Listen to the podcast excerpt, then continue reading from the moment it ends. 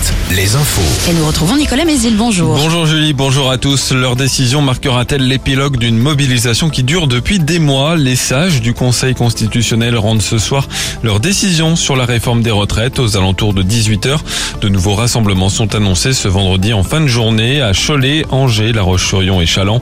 Hier, la douzième journée de mobilisation a moins rassemblé, 380 000 manifestants selon le ministère de l'Intérieur.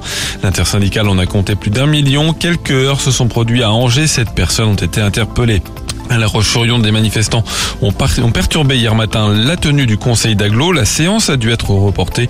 La Roche-sur-Yon, où la grève se poursuit dans les transports en commun. Aujourd'hui, des perturbations sont à prévoir pour la circulation des bus.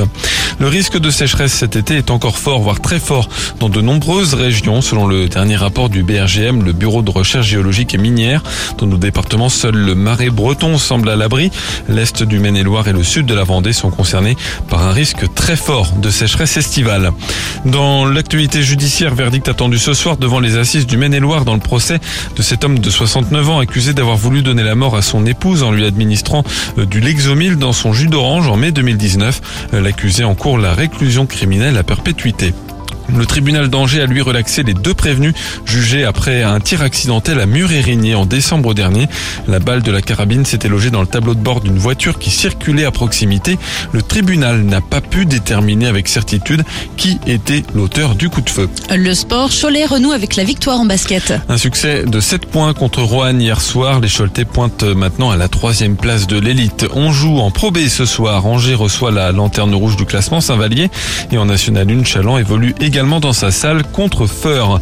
Euh, le foot de partout hier soir entre Nice et Bâle en quart de finale allée de la Ligue Europa Conférence. On joue en national ce soir. Cholet affronte Saint-Brieuc à domicile. Les sorties du week-end, la foire expo de Chantonnay à partir d'aujourd'hui jusqu'à dimanche. On vendait toujours la fête du chocolat à Réaumur ce week-end, consacrée cette année à la Bretagne avec la présence du bagad de Lorient. Les festivités du carnaval de Cholet démarrent demain soir. Le temps fort du week-end, ce sera le défilé de jour dimanche à partir de 14h30. Le temps, passage d'une perturbation ce matin avec de la pluie. Elle laissera derrière elle un ciel bien nuageux avec euh, des éclaircies assez rares et quelques averses. Les maxi en légère hausse entre 13 et 15 degrés cet après-midi.